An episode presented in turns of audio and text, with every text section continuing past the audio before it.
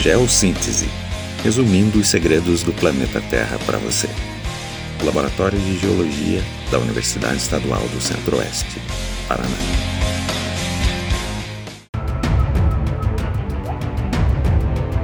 ...2018... Arquipélago do Havaí... ...no Oceano Pacífico...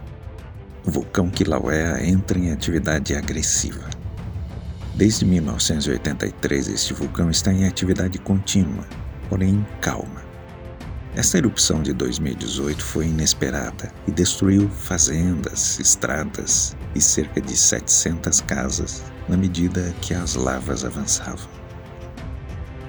2021 Arquipélago das Canárias, na costa oeste da África. Novamente, uma erupção vulcânica causa destruição. O vulcão Cumbre Vieja, na ilha de La Palma, causou a evacuação de mais de 5 mil pessoas e a destruição de mais de 600 construções. Dois eventos significativos, um no Oceano Pacífico e outro no Atlântico. Além da notável destruição que causaram, quais seriam as semelhanças e diferenças geológicas nessas atividades vulcânicas? Primeira semelhança é que ambos os eventos ocorreram em arquipélagos vulcânicos.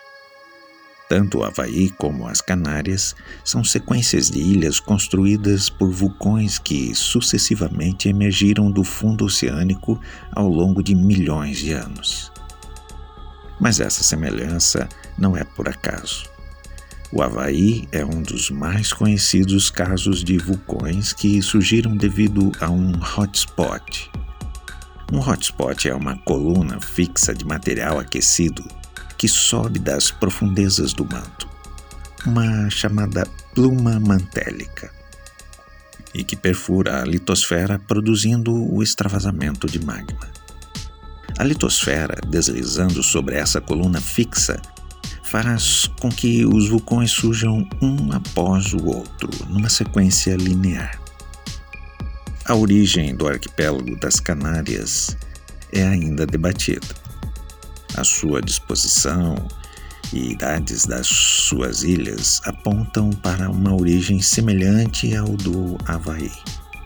Porém, há algumas diferenças em relação ao Havaí, como o longo período de atividade eruptiva, mais de 20 milhões de anos, alguns aspectos geoquímicos das lavas e algumas estruturas morfológicas e tectônicas. Nas Canárias, diferente do Havaí, há vulcões tipo estrato, ou seja, um tipo de vulcão com cone mais íngreme, que traduz a natureza mais viscosa, mais silicosa de suas lavas. No Havaí, os vulcões são apenas do tipo escudo, com flancos suaves, traduzindo suas lavas mais líquidas, menos silicosas.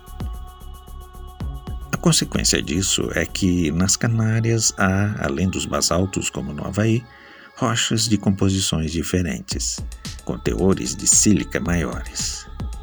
Tais diferenças levam à proposição de que as Canárias tenham surgido de uma anomalia térmica do manto, mas não necessariamente de um singular hotspot como no Havaí talvez uma pluma residual antiga, datando do Cretáceo.